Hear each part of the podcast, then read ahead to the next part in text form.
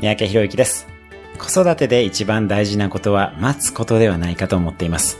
何かトラブルがあったり、行き詰まったりした時に声をかけたり手伝ったり、話し合ったりすることももちろん大切でしょう。